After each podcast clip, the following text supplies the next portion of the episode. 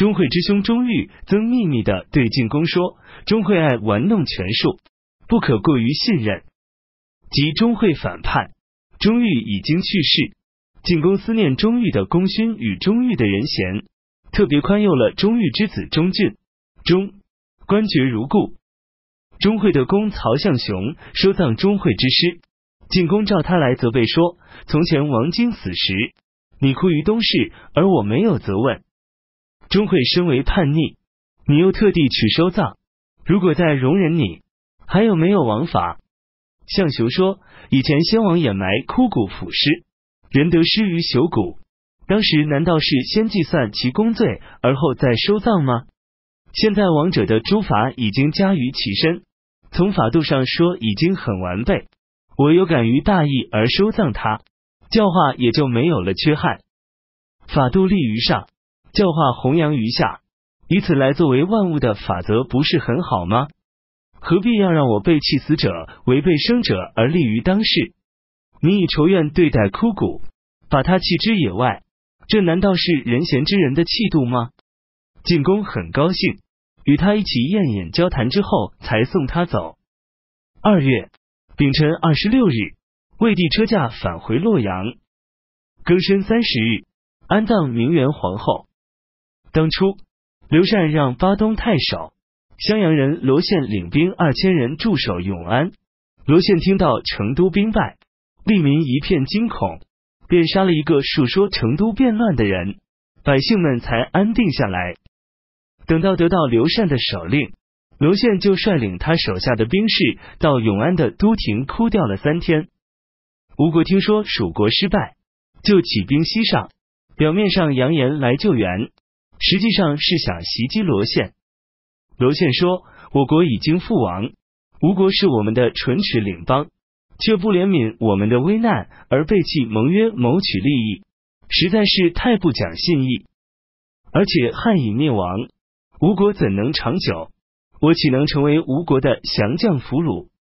于是坚守城池，整治装备，告诫全军将士，用节义激励他们。全军上下目不激愤，无人听说钟会、邓艾失败，百城无主。于是有兼并蜀国之心，但巴东防守坚固，兵士不能通过。于是让辅军不协率兵向西挺进。罗宪实力薄弱，不能抵抗，就派参军杨宗突围奔向北方，向安东将军陈谦告急，又给进宫送去文武官员的印绶和人质。不协攻打永安，罗宪与他交战，大败不协。吴王大怒，又派遣镇军陆抗等人率三万兵士增缓对罗宪的包围。三月丁丑十七日，任命司空王祥为太尉。征北将军何曾为司徒，左仆夜巡为司空。己卯十九日，晋封晋公的爵位为王，增加封邑十个郡。王祥、何曾、荀共同去见晋王。荀对王祥说：“项王地位尊贵，何曾及满朝的文武大臣都对他极为恭敬。今日我们就应当相继跪拜，不要迟疑。”王祥说：“相国虽然地位尊重。”但他还是魏国的宰相，而我们是魏国的三公。王公相差只一级而已，哪有天子的三公可以随便拜人的？这不仅有损魏朝的威望，也有亏晋王之德。君子要以礼仪敬爱别人，我不能跪拜。进去后，荀就跪拜于地，只有王祥长揖不拜。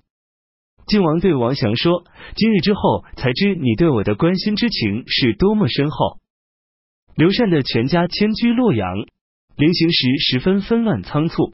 刘禅的大臣没有随行的人，只有秘书令政和殿中都汝南人张通舍弃妻儿老小，单身随刘禅而行。刘禅仰仗政的导引帮助，才使自己的言谈举止合乎礼仪而无所缺误。于是他慨然长叹。恨自己了解政之晚。当初蜀汉建宁太守霍邑都督南中，听说魏兵来攻，就想赴成都协助防御。刘禅认为抵抗敌人的准备已经完成，就没让他来。成都失守后，霍邑穿着白色衣服哭掉三日。诸将都劝霍邑应快点投降。霍邑说：“如今道路隔绝阻塞，不知道主上的安危，降魏是件大事，不可随随便便。如果魏国以礼对待主上，那我们在全境而降也不晚。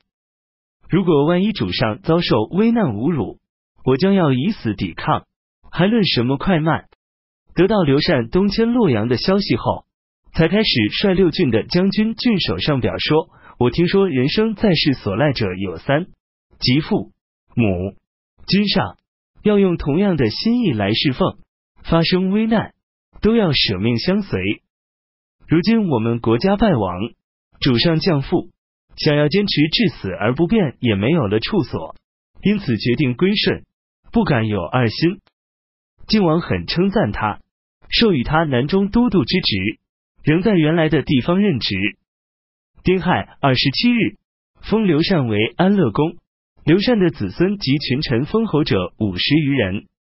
晋王与刘禅一起宴饮，为他表演蜀国的歌舞，旁人都为之伤感不已，而刘禅却高高兴兴，同平时一样。晋王对贾充说：“人之无情，竟然到这种程度，即使诸葛亮还在，也不能辅佐他长久平安，何况姜维呢？”过了几天，晋王问刘禅说：“你还思念蜀国吗？”刘禅说：“在这里很快乐，不思念蜀国。”朕听到后，就对刘禅说：“如果晋王以后再问，你应当哭着回答说：祖先的坟墓都远在民蜀，我心常常希望而悲，没一天不思念。”然后闭上眼睛。后来晋王又问他，刘禅就像正说的那样回答。晋王说：“你说的怎么像正的话？”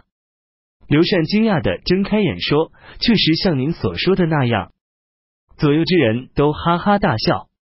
夏季四月，新副都王志从海路进入吴国的巨章，抢掠了那里的官吏及男女百姓二百余人而还。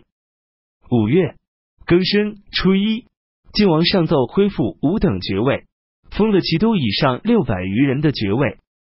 甲戌十五日，改年号为咸熙。癸未二十四日，追封武阳文宣侯司马懿为晋宣王，中武侯司马师为景王。